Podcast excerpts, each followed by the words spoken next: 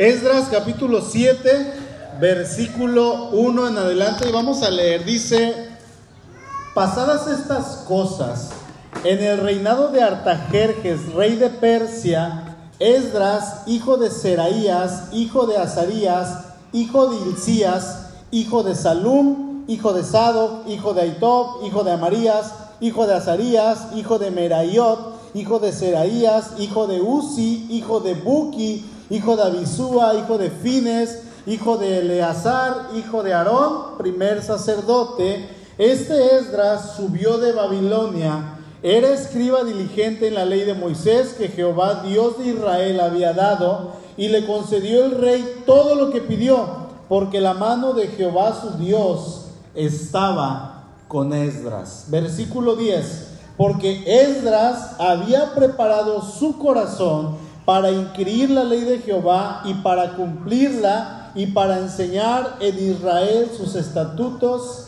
y decretos. Cuando leemos el libro de Esdras o el libro de Nehemías, de hecho en un principio estos dos libros eran un solo tomo, Vamos a ver, hermanos, que estos dos libros tienen todo que ver con el pueblo exiliado, el pueblo viviendo en Babilonia y el, regreso de este pueblo hacia Jerusalén. Dios advirtió al pueblo y le dijo en innumerables ocasiones, ustedes tienen que arrepentirse de esa conducta pecaminosa que están llevando. Deben devolver sus caminos hacia mí. Pero ellos seguían en una actitud de no arrepentimiento. ¿sí? Profetas como Jeremías, Sofonías, Daniel, ellos fueron los que estaban principalmente exhortando al pueblo, profetizándoles, amonestándoles, hablándoles del perdón, de la restauración, del amor de Dios, pero también del juicio. Y por lo mismo de que no lo hicieron, no, no decidieron obedecer a Dios, ellos fueron llevados a Babilonia por Nabucodonosor allá por el año de 586 antes de Cristo. Jeremías, si gustan acompañarnos, si no yo se los leo en pantalla 29 sin perderme Esdras, por supuesto. Jeremías había profetizado ahí en el capítulo 29 de su libro que cuando ellos estuvieran en Babilonia, ellos iban a regresar después de estar 70 años en este lugar y esto iba a ser la voluntad de Dios. Dice ahí Jeremías 29:10, porque así dijo Jehová, cuando en Babilonia se cumplan los 70 años, yo los visitaré y despertaré sobre ustedes mi buena palabra para hacerlos volver a este lugar. Porque yo sé los pensamientos que tengo acerca de ustedes, dice Jehová, pensamientos de paz y no de mal, para darles el fin que esperan. Entonces me invocarán y vendrán y orarán a mí y yo los oiré. ¿Ok? Estas personas estaban en Babilonia, fueron deportadas 70 años antes por Nabucodonosor. Ahora ya se había levantado otra generación, podríamos decir con total seguridad, que eran los nietos o eran los bisnietos de aquellas personas que se habían ido cautivas. Pocas personas les había tocado regresar después de los 70 años que estaban en Babilonia, porque la mayoría había muerto allá.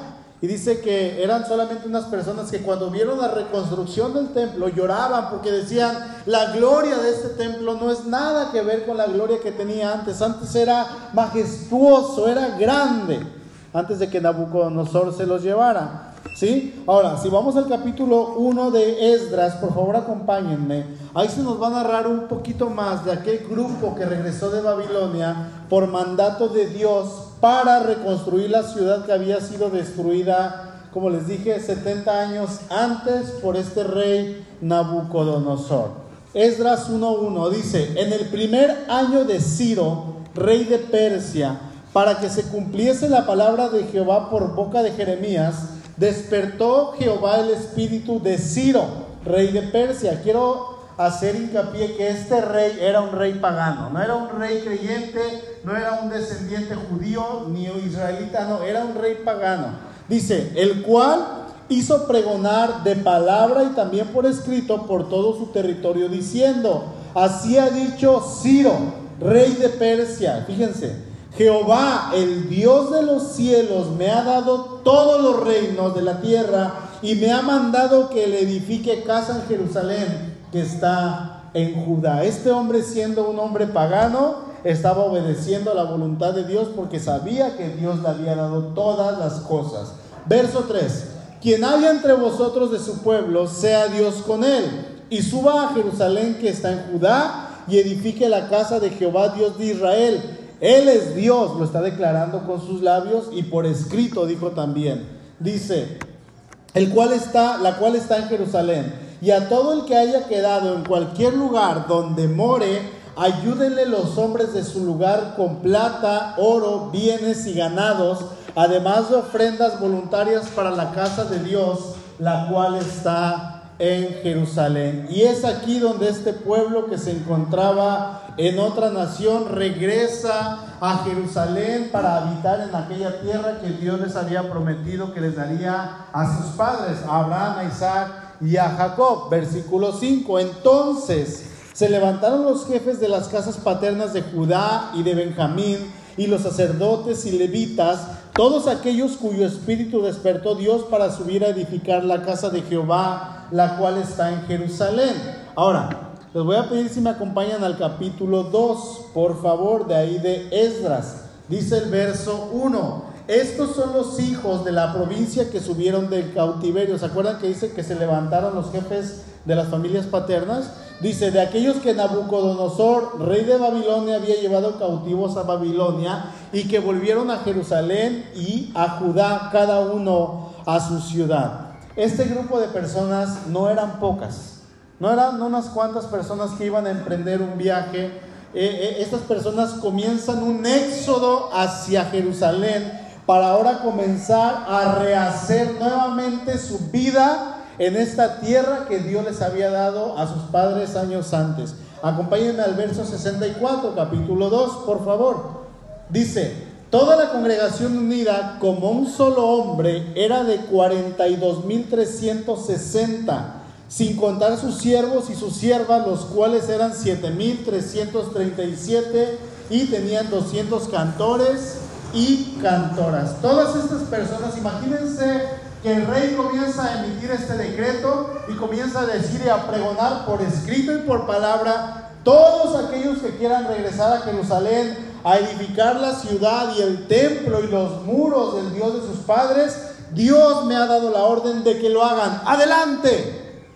Imagínense, cerca de 50 mil personas se levantan y se van. Y está hablando de puros varones. Podríamos decir que eran quizás 100 mil, 200 mil personas que comienzan un éxodo y comienzan a hacer este primer viaje que se realiza hacia Jerusalén. En la historia de Israel, en el regreso del exilio de Babilonia hacia Jerusalén, hermano, tenemos tres expediciones, tres viajes de retorno en las que el pueblo viajó desde Babilonia hasta Jerusalén. En el primer retorno hubo aproximadamente unas, unas 50 mil personas bajo el mandato de Ciro, este rey persa, iban liderados por Zorobabel. Este grupo de personas, en primer lugar, cuando llegan a Jerusalén, llegan a reconstruir el templo. En el segundo retorno, que se lleva a cabo en el año 458 retornaron unos 2.000 hombres y sus familias bajo Artajerjes y liderados por Esdras. Es precisamente esta porción que estamos leyendo aquí en el capítulo 7 con la cual comenzamos. Y en el tercer retorno, solamente un pequeño grupo de personas regresaron bajo el reinado de Artajerjes, liderados por Nehemías. Con este grupo, la ciudad fue reconstruida y le siguió un despertar espiritual. La gente se activó en su fe, aunque también hubo una pereza en algunos de los que regresaron. ¿Ok? Ahora, regresando con Esdras, Esdras confronta la desobediencia espiritual del pueblo y el pueblo se arrepiente y lo que hace Esdras es restablecer la adoración, el culto en el templo. Es importante, hermanos, señalar que Babilonia, una vez, esa nación que una vez fue una nación grande, poderosa, sublime, dice que Nabucodonosor se sentaba en el patio, en el templo, en, su, en su palacio y veía todo lo que había logrado y decía, yo logré todo esto. Y entonces Dios humilla a Nabucodonosor, lo pueden leer ahí en el libro de Daniel, me parece que es el capítulo 4. Y hasta que Nabucodonosor reconoce quién es Dios, eh, Él es restaurado, ¿verdad? Esta nación grande y poderosa, donde de hecho eh, se construyó una de las siete maravillas del mundo antiguo, los jardines de Babilonia, eh, ahora era una nación derrotada, era una nación que ya no estaba como una nación poderosa. ¿sí? Cuando nosotros estamos leyendo en el libro de Esdras, vamos a encontrar, hermanos, que tan solo del capítulo 1 al capítulo 7 hay cuatro reyes diferentes y estos reinados de estos hombres abarcan un periodo de 135 años aproximadamente. Estos reyes son Ciro, él conquistó Babilonia, fue el que estableció una política para devolver a los cautivos a su tierra natal. Él envía a Zorobabel, lo que estábamos leyendo ahí en el capítulo 1. Ahí él financia su proyecto y devuelve los artículos de oro y de plata que Nabucodonosor había tomado del templo de Dios y se los da a Zorobabel y le dice, adelante, vayan y edifiquen ciudad a su Dios. Vayan, córranle, construyan la ciudad nuevamente. ¿Sí? Después se levanta Darío, él apoya la construcción del templo porque se había cancelado y nuevamente se restaura la, la construcción. Azuero, que es Jerjes, él fue el esposo de Esther. Quien ha leído Esther van a encontrar que eh, este rey hace como un desfile, ¿verdad? Como un Miss Universo de aquel tiempo y la más hermosa fue la que ganó y ganó Esther. Este Azuero es el esposo de ella, él permite que los judíos se protejan contra el intento de este hombre perverso llamado Amán de destruir al pueblo de Dios. Y en cuarto lugar tenemos Artajerjes. Este rey tuvo a Nehemías como su copero. En el siguiente libro de después de Esdras está Nehemías, era el copero del rey y él permitió que Esdras, así como Nehemías, volvieran a Jerusalén. Ok, estos reyes, hermanos, estuvieron al frente de esta nación, de esta potencia mundial durante muchas generaciones. Esta, esta, nación Persia derrotó a Babilonia y fíjense, Babilonia había derrotado fácilmente a los judíos, a Jerusalén a Israel porque ellos habían rebelado contra Dios. Y llega Persia y derrota fácilmente ahora a Babilonia. Es así que Persia se convierte en la nación poderosa, en aquella potencia política, potencia mundial, y en esa nueva, en ese nuevo gobierno, ellos en su política, ahora le estaba permitiendo a todos los pueblos capturados regresar a sus tierras. Es por eso que Jerusalén, todos los israelitas, todos los judíos regresaron porque ellos en su política decían, si hay alguien cautivo, si hay alguien que no sea de esta tierra y haya venido como prisionero de guerra, puede irse. No los vamos a detener, ya no son esclavos, adelante, váyanse, son libres. Y es donde ellos regresan. No solamente judíos, si había personas del continente africano, también iban a estar ahí, siendo libres del continente asiático, de donde hubiera las personas ahora podían regresar a sus tierras. ¿Ok? Ahora acompáñenme a Esdras capítulo 3. Por favor. Dice el versículo 1. Cuando llegó el mes séptimo, y estando los hijos de Israel ya establecidos en las ciudades, se juntó el pueblo como un solo hombre en Jerusalén. Entonces se levantaron Jesús, hijo de Josadac, y sus hermanos los sacerdotes, y Zorobabel, hijo de Salatiel, y sus hermanos, y edificaron el altar de Dios, del Dios de Israel, para ofrecer sobre él holocaustos, como está escrito en la ley de Moisés, varón de Dios. Y colocaron el altar sobre su base porque tenían miedo de los pueblos de las tierras y ofrecieron sobre el holocausto a Jehová, sobre él holocaustos a Jehová, holocaustos por la mañana y holocaustos por la tarde.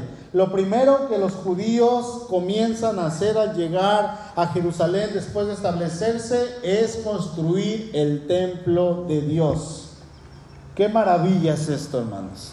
Que lo primero que traían en su corazón era construir el templo de Dios para alabar al Señor. El altar simbolizaba la presencia, la protección de Dios. Además el altar mostraba el propósito de ellos como nación y su compromiso de servirle únicamente al Señor. Ellos estaban diciendo, Señor, te vamos a servir solamente a ti y a nadie más. ¿Sí? Zorobabel, que era el líder, que era el que estaba como gobernador, él ofreció holocaustos como estaba indicado en la ley de Moisés. Los sacrificios en aquel lugar y en aquel tiempo eran esenciales por tres razones. La primera era porque demostraba que el pueblo estaba buscando la guía de Dios. No vamos a buscar la guía de nadie más, sino solamente de ti, Señor. Segundo, ellos estaban rededicándose para vivir como la ley ordenaba. Y en tercer lugar, ellos estaban recurriendo diariamente a Dios para el perdón de sus pecados. Esto era un acto que realmente estaba diciendo que ellos lo estaban haciendo con todo su corazón, con toda la actitud, con todas las ganas de agradar al Dios que les había permitido regresar. ¿sí? Ellos estaban entonces consagrándose al Señor y era algo tan hermoso, tan sublime, tan solemne, que dice uno, wow, qué hermoso. ¿sí? Ahora, después de esta introducción, Vamos a regresar a Esdras capítulo 7. Amén. Después de muchos años, pasan muchos años, demasiados, décadas. El templo se comenzó a edificar, se cancela la construcción porque vienen unas personas y la detienen, después se comienza otra vez a hacer hasta que finalmente el templo se termina. Y ahora sí, llegamos a Esdras, cuando Esdras llega a Jerusalén, vamos al capítulo 7, versículo 1. Dice, pasadas estas cosas. Este pasadas estas cosas está hablando de un lapso de 60 años. Recuerden que la Biblia puede leer un versículo al siguiente y, puede pasar 50, 100, 200 años.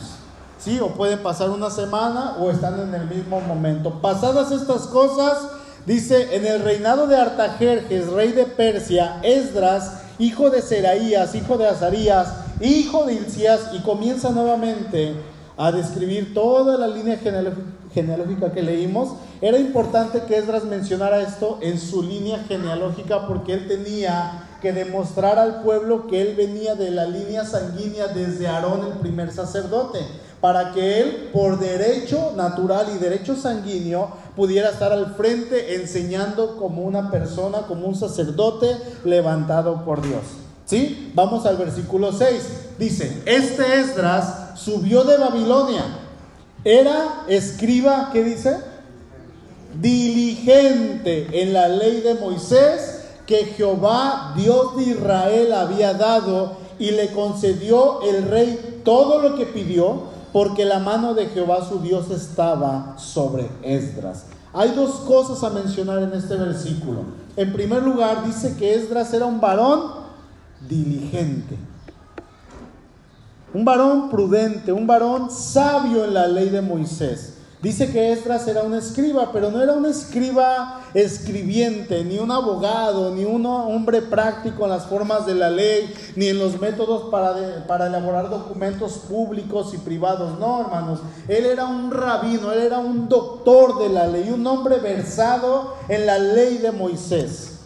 Quien tenga oportunidad de venir los jueves o quien ha estado viniendo los jueves, tenemos algunas semanas estudiando el capítulo 12 de Mateo. Y resulta que en cada parte que estamos leyendo, el Señor Jesús se topa siempre con escribas y con fariseos, con doctores de la ley, pero a diferencia de Esdras, estos hombres eran hipócritas, estos hombres eran envidiosos, celosos, asesinos, ladrones.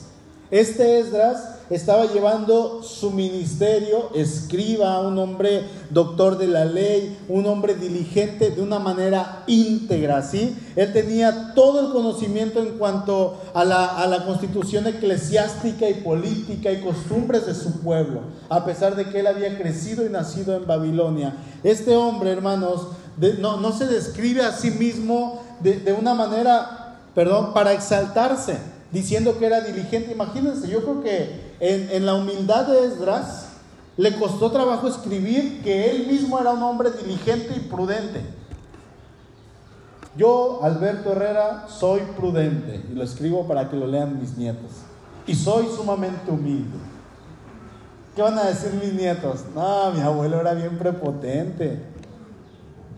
Sí, yo creo que a Esdras le costó quizá de alguna manera trabajo, pero el Señor quiso que esto quedara como por escrito para ejemplo de nosotros. En segundo lugar, dice el verso 6 que la mano de Jehová su Dios estaba sobre Esdras, ¿verdad? Si, si Esdras hubiera sido una persona prepotente, hermanos, Dios no hubiera permitido que él escribiera esto porque hubiera sido para exaltarse a sí mismo. Era un hombre humilde. Dios estaba con Esdras.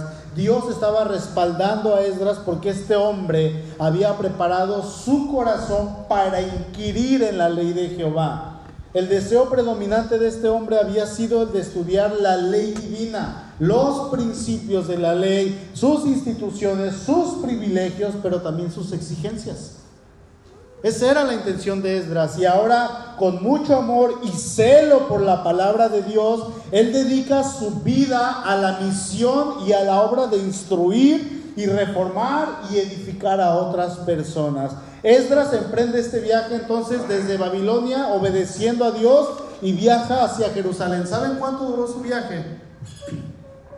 Cinco meses.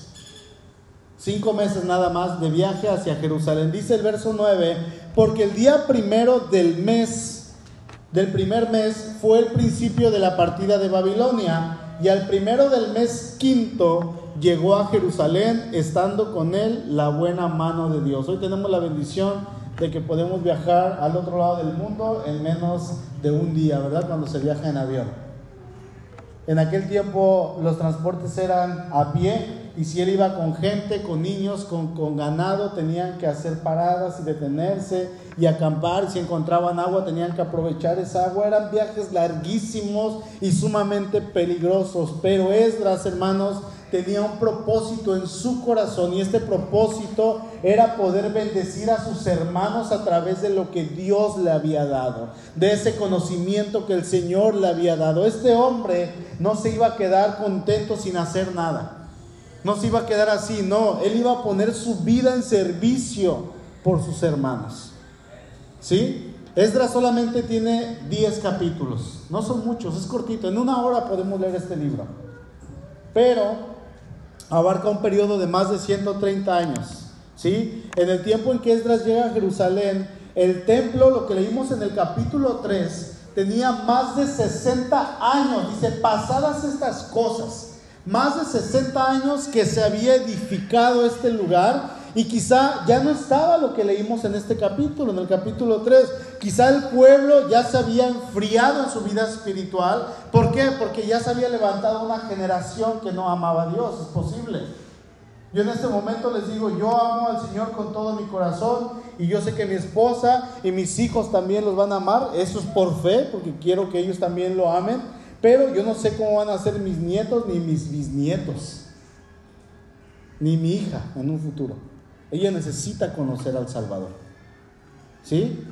Entonces es posible que se haya levantado una generación que a lo mejor ya se había alejado de Dios en todos estos años porque la otra generación ya había muerto en su mayoría y es en este momento que quizá en este enfriamiento espiritual Dios levanta a un hombre, y no cualquier hombre, un hombre que estaba dispuesto a enseñar al pueblo la ley de Dios. Y dice el verso 10, vamos a leerlo. Dice, porque Esdras había preparado su corazón para inquirir la ley de Jehová y para cumplirla y para enseñar en Israel sus estatutos y decretos.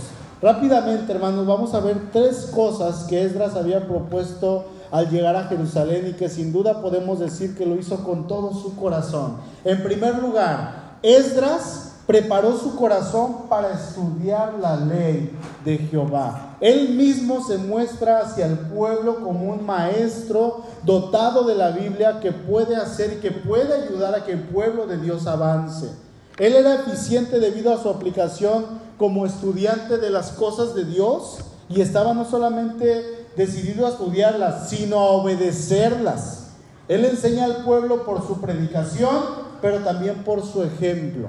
Dice el versículo 10 que Esdras estaba dedicado a estudiar la ley de Moisés con el fin de conocerla perfectamente. La palabra enseñar, la palabra escudriñar, perdón, en hebreo su significado es buscar. Esdras había decidido buscar, había decidido indagar en la ley de Dios, había decidido consultar a Dios, preguntar a Dios. Un uso bastante frecuente de este término es, se usa en la expresión consultar a Dios. ¿Sí? Consultar al Señor. Y, y a veces esta palabra en la escritura indica una búsqueda en ese consultar al Señor, una búsqueda en oración privada de la dirección divina. Es precisamente lo que hacía Esdras cuando escudriñaba la Biblia. Él se metía a su cuarto, yo me imagino, a su aposento, se ponía a orar y le decía, Señor, muéstrame tu ley, enséñame, ayúdame a aprenderla con todo mi corazón. Porque él tenía esa hambre. En Josué 1, el Señor le manda a Josué que debía estudiar la ley de Dios que él había dejado al pueblo y no solamente le dice, tienes que leerla, tienes que, meditar en ella, sino que tienes que estudiarla con todo tu corazón. Dice José 1.8, nunca se apartará de tu boca este libro de la ley, sino que, ¿cuándo? De día y de noche. De día y de noche vas a meditar, dice, en él para que guardes y hagas conforme a todo lo que en él está escrito. Prácticamente Dios le está diciendo a Esdras, a Josué, perdón, que debía estudiar de día y de noche y no solamente estudiar, sino dice para que guardes y hagas, ¿verdad? Todo lo que estaba escrito en la ley. De la misma manera, hermanos, como Esdras, así como Josué, nosotros debemos decidirnos a estudiar la palabra de Dios hacerlo de una manera profunda, en lo personal, en casa, no superficial como muchos la llegan a hacer. Porque un estudio superficial de la Biblia de Dios va a traer una vida espiritual superficial. ¿Sí? Eso es lo que va a traer. Hacerlo de una manera profunda va a traer una diferencia, de una manera en la cual yo me disponga de todo mi corazón el tener un tiempo especial para Dios y solamente para Dios si estoy casado, voy a hablar con mi esposa y le voy a decir, oye, ¿me puedes dar unas 40 minutos para estudiar? Tú encárgate de los niños en este momento. Sé que haces mucho esfuerzo, pero encárgate. Y la mujer le puede decir lo mismo al varón. Ayúdame un rato, ahora me toca a mí estudiar. Y después de esto, tener un tiempo de oración juntos como familia. ¿Sí? De esta manera, hermanos, yo me puedo meter a buscar a Dios y yo voy a buscarlo, a indagar, a consultarle y como dice esta palabra original, a buscar y a preguntarle a Dios. Así, aunque mis preguntas al Señor sean tontas, como dice un canto, Señor, te voy a preguntar de todo, aún parezcan tontas, no, no me importa. Yo quiero aprender de ti. ¿Sí? Y estudiando, hermanos, obviamente va a haber cosas que no entienda. Y si no las entiendo, las apunto y luego las pregunto para ya no tener esas dudas. Dicen que la peor pregunta es aquella que nunca se hizo. ¿Sí? Entonces yo apunto, yo pregunto y de esa manera yo puedo crecer, puedo avanzar, puedo saber un poquito más. Estamos primero Dios, hermanos, a punto de comenzar células aquí en la iglesia. ¿Por qué no apuntarme en una y ser parte de una célula? ¿Por qué no tomar la decisión y decir, Señor, yo agarro una célula y yo la voy a abrir en mi casa. ¿Sí? De esa manera poder estudiar más, hermano. No siempre va a ser sencillo. Requiere, el estudio requiere compromiso de parte nuestra. Y un compromiso de verdad. Pero si tenemos una actitud que sea lo contrario, el Señor no va a respaldar. Si tenemos la actitud de compromiso, el Señor va a respaldar y el Señor va a comenzar a obrar. Amén. Segundo lugar, dice este mismo versículo, el versículo 10, que Dios, que Esdras había preparado su corazón para obedecer la ley de Jehová. La palabra obedecer en el hebreo original, cuando se usaba en combinación con sábado o el nombre de algún otro día sagrado, esa palabra daba por resultado el guardar o celebrar. Esdras a partir de ese momento ya lo tenía haciendo, pero para con el pueblo se iba a dedicar a obedecer, a guardar todo lo que Dios le había dicho que guardara. ¿Sí? Es exactamente lo que dice Éxodo 24, 7. Dice que el pueblo se acercó, se acercó con Moisés y le dijo, temblando, ¿verdad? Haremos todas las cosas que Jehová ha dicho y obedeceremos, porque ellos tenían temor de Dios. Y eso es lo que Esdras había decidido hacer ahora para con Israel. Él habiendo llegado de un pueblo lejano, nunca había pisado Jerusalén, pero su corazón sabía que él era descendiente de Abraham y que él era pueblo de Dios y como tal él tenía un compromiso para con Dios y aún para con el pueblo y ese compromiso era obedecer en todo lo concerniente a Dios. Él había preparado su corazón para obedecer y hermanos, es aquí donde está el reto. Obedecer. Obedecer, ese es el reto, de veras. Muchas veces sabemos lo que dice la escritura, sabemos lo que dice la Biblia, pero hay una diferencia abismal entre saber y obedecer. ¿Sí? Santiago nos lo dice de esta manera, dice Santiago 1.22 en adelante, pero sean hacedores de la palabra y no tan solamente oidores, engañándose a ustedes mismos, porque si alguno es oidor de la palabra, pero no hacedor de ella, este es semejante al hombre que considera su rostro, que considera en un espejo su rostro natural, porque él se considera a sí mismo y se va y luego se olvida cómo era. Esdras había determinado en su corazón estudiar la ley, pero no solamente eso, sino que él había determinado obedecer. ¿Qué había determinado? Obedecer. Esto lo iba a convertir en un hacedor de la palabra y no solamente oidor. Y es ahí donde vamos a encontrar la bendición de Dios en obedecer. ¿Cuál fue el primer pecado del ser humano? Desobediencia. Si no hubiera tomado del fruto, ahí seguiría todavía ellos, ¿verdad? Quizá, muy probable. Dice el Salmo, 100, el Salmo 19:11, en guardarlos hay grande galardón.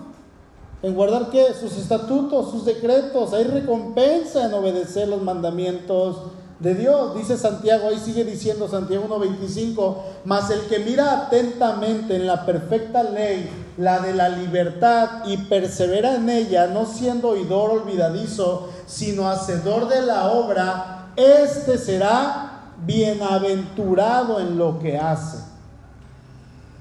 Ahí está la bendición en obedecer, en hacerla, en ser practicante de la palabra de Dios. El Señor Jesús lo dice en Juan 14, verso 15, dice, si me aman, ¿qué dice? Guarden mis mandamientos. Verso 21, el que tiene mis mandamientos y los guarda, ese es el que me ama. Y el que me ama será amado por mi Padre y yo le amaré y me manifestaré a él. Verso 23, el que me ama, mi palabra guardará y mi Padre le amará y vendremos a él y haremos morada con él. El que no me ama no guarda mis palabras.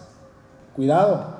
El que no me ama no guarda mis palabras y la palabra que habéis oído no es mía, sino del Padre que me envió. En estos cuatro versículos, el Señor Jesús menciona cuatro veces, si ustedes me aman, el que me ama.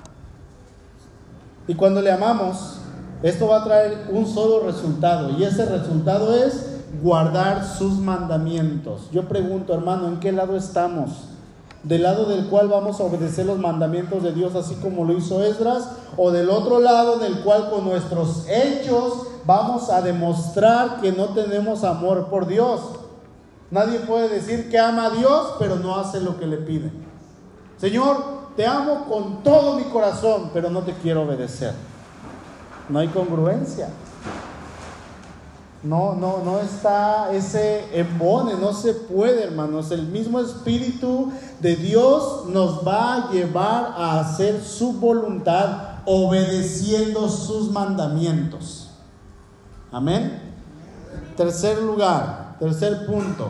Esdras preparó su corazón para enseñar la ley de Jehová. Vamos a leer el verso 10 nuevamente. Porque Esdras había preparado su corazón para inquirir la ley de Jehová y para cumplirla y para enseñar en Israel sus estatutos y decretos. Una vez que estudiemos la palabra de Dios, pidamos al Espíritu Santo que nos lleve a querer cumplirla, siendo que sabiendo, hermanos, que él él es el que pone en nosotros tanto el querer como el hacer por su buena voluntad. Escuchen esto, una vida que da un testimonio correcto enseña en sí la manera en que se debe vivir el cristianismo. Si vivimos como Dios nos manda obedeciendo, vamos a ser aptos para enseñar, en primer lugar con el ejemplo. Esdras había determinado enseñar todo lo que había aprendido de Dios y de hecho esa era una comisión que él tenía directamente de Dios, pero no solamente de él, sino de el rey de Babilonia. El rey Artajerjes, que había enviado a Esdras a Jerusalén, no lo había enviado por enviarlo solamente, no le había dicho, órale, vete con tu familia, vete con tu pueblo, vete con tu tierra, a tu tierra, no. Esdras venía con un propósito de parte de Dios, pero también de parte del rey. Y Esdras traía una carta en su poder, en su mano, una carta firmada por el mismo rey. Vamos a leer el verso 12, de ahí de Esdras capítulo 7. Dice Artajerjes, fíjense, a partir del verso 12 vamos a leer esta carta que el rey redactó y selló con su propio, con su propio sello. Dice Artajerjes, rey de reyes, a Esdras sacerdote y escriba. Fíjense cómo se, cómo se dirigía este hombre hacia Esdras. Y escriba erudito en la ley del Dios del cielo. Paz. Por mí es dada orden que todo aquel en mi reino, del pueblo de Israel y de sus sacerdotes y levitas, que quiera ir contigo a Jerusalén, vaya esta carta, hermanos, a Esdras le iba a servir como si el mismo rey estuviera hablando, si alguien se quería oponer, si alguien en el camino quería detenerlo, él iba a decir, yo vengo de parte del rey y voy a Jerusalén porque Dios ha puesto en el corazón del rey y en mi corazón ir a este lugar, a Jerusalén, para comenzar a enseñar al pueblo, comenzar a mostrar la voluntad de Dios al pueblo. ¿Sí? Vamos al verso 25, por favor. Este verso sigue siendo parte de esta carta de las instrucciones de este rey para Esdras. Dice, y tú, Esdras, conforme a la sabiduría que tienes de tu Dios, pon jueces y gobernadores que gobiernen a todo este pueblo que está al otro lado del río, a todos los que conocen las leyes de tu Dios y al que no las conoce, ¿qué dice? Le enseñarás ser maestro del pueblo de Dios era, el llamado que este hombre tenía y debía enseñar al pueblo de Dios las leyes y las costumbres de Dios. Hermanos, la devoción y la disciplina de Esdras lo llevaron a ministrar como sacerdote en Jerusalén. Aquí hay varones, somos sacerdotes de nuestros hogares. Tenemos que ministrar, tenemos que enseñar. Este hombre determinó en su corazón el hacer tres cosas para con el pueblo. Estudiar la ley de Dios, obedecer la ley de Dios y enseñar la ley de Dios. ¿Qué es lo que estamos haciendo nosotros en cuanto a nuestro aprender de parte de Dios? En nuestro aprender de Dios. ¿Saben que hemos estado nuevamente en casa en estas últimas semanas? Otra vez, guardaditos. ¿Verdad? ¿Y si es más tiempo? ¿Y si vuelven a cerrar? No podemos esperar solamente a venir los domingos, hermanos, o esperar un servicio entre semana, que es bueno que, que nos reunamos en comunidad, es la voluntad de Dios, por supuesto que sí. Yo no puedo esperar el que llegue el domingo y con trabajos conectarme al internet para escuchar la predicación por redes sociales y, conformarme solamente a eso y que esa sea mi esperanza. Es la única manera, ok, sí, pero saben que tenemos la responsabilidad de estudiar en casa. Tenemos la responsabilidad de estudiar y enseñar como padres a nuestros hijos la palabra de Dios. Tenemos la responsabilidad y yo añadiría la obligación, aunque a algunos no les guste esta palabra. Tenemos la obligación de agarrar la Biblia todos los días y meditar en ella. El mandato de Dios, hermanos, es meditar en ella de día y de noche. Si seguimos confinados en casa, es necesario, hermanos varones que están aquí presentes, hermanas mamás, que son aquellas que están al frente de la vida espiritual de sus hijos, que son madres solteras, tenemos la responsabilidad y tenemos, así como dice la Biblia, que ceñir nuestros lomos y comenzar a instruir a nuestra familia, a nuestra esposa, si somos varones, a nuestros hijos Es una obligación. Hermanos, quizá ya es hora de comenzar a crecer. Quizá ya es hora de dejar de ser niños y comenzar a enseñar a nuestros niños. Dice la palabra que Esdras era un escriba diligente en la ley de Moisés. Él no se andaba con niñerías. Él meditaba, él estudiaba, él repasaba y volvía a repasar. Iban muchísimos sacerdotes, dice que iban más de siete mil. Tenía una duda, iba y preguntaba, oye, ¿cómo ves esto? El otro, y comenzaba a platicar y platicaban entre ellos, no era el único. Era un hombre versado, un hombre diligente, un hombre de quien todo el mundo podía hablar bien y podía alabar a Dios por la manera en que él se conducía en todo tiempo. ¿Sí? Un hombre prudente. Hermanos, son tiempos difíciles. El Señor está cerca. Que venga ya, pero mientras Él no venga en estos tiempos difíciles, necesitamos realmente agarrarnos de la mano de nuestro Señor, porque saben que el enemigo, Satanás, está al acecho, buscando la manera de hacernos caer, buscando la manera de derribarnos, de devorarnos. Y si nosotros no ponemos de nuestra parte y seguimos con esa vida espiritual tan superficial, tan fría, el enemigo nos va a devorar. Dice primera de Pedro 5:8, estén alerta. Cuídense. Cuídense de su gran enemigo, el diablo. Porque anda al acecho como un león rugiente buscando a quien devorar. Dice Pedro, ahí anda Satanás, hermanos, buscando comerse a los cristianos débiles. Porque a un cristiano fuerte no lo va a tocar. Lo va a atacar, pero no, no va a poder contra él y se va a ir. Y la palabra lo dice. En las manadas de antílopes, cuando las leonas atacan, los antílopes salen corriendo y los que se quedan atrás son los antílopes enfermos, los que están cojos, los débiles. ¿Y saben también quién se quedan? los antílopes bebés, los niños, podríamos decirlo así. Si nosotros estamos débiles en nuestra fe, vamos a ser como aquellos antílopes vulnerables, enfermos, débiles. Pero si somos niños en la fe, debiendo ya ser adultos, el enemigo nos va a devorar tarde o temprano, nos va a alcanzar. Nos va a alcanzar, es hora de activarnos en la fe y agarrarnos y aferrarnos a las promesas de Dios que Él tiene en su palabra. Pero, ¿qué creen hermanos? para poder disfrutar de las bendiciones y de las promesas de Dios, yo tengo que conocerlas. Yo tengo que conocerlas. No hay peor tragedia que no disfrutar de las promesas y de las bendiciones de Dios porque no las conocemos. Eso es algo terrible. Tengo un teléfono inteligente y solo uso para escribir un WhatsApp y llamar porque no le sé y no sé usarlo el 85%, el 90% porque lo desconozco. Tenemos la palabra, pero no la conocemos y no sabemos qué es lo que está estipulado ahí.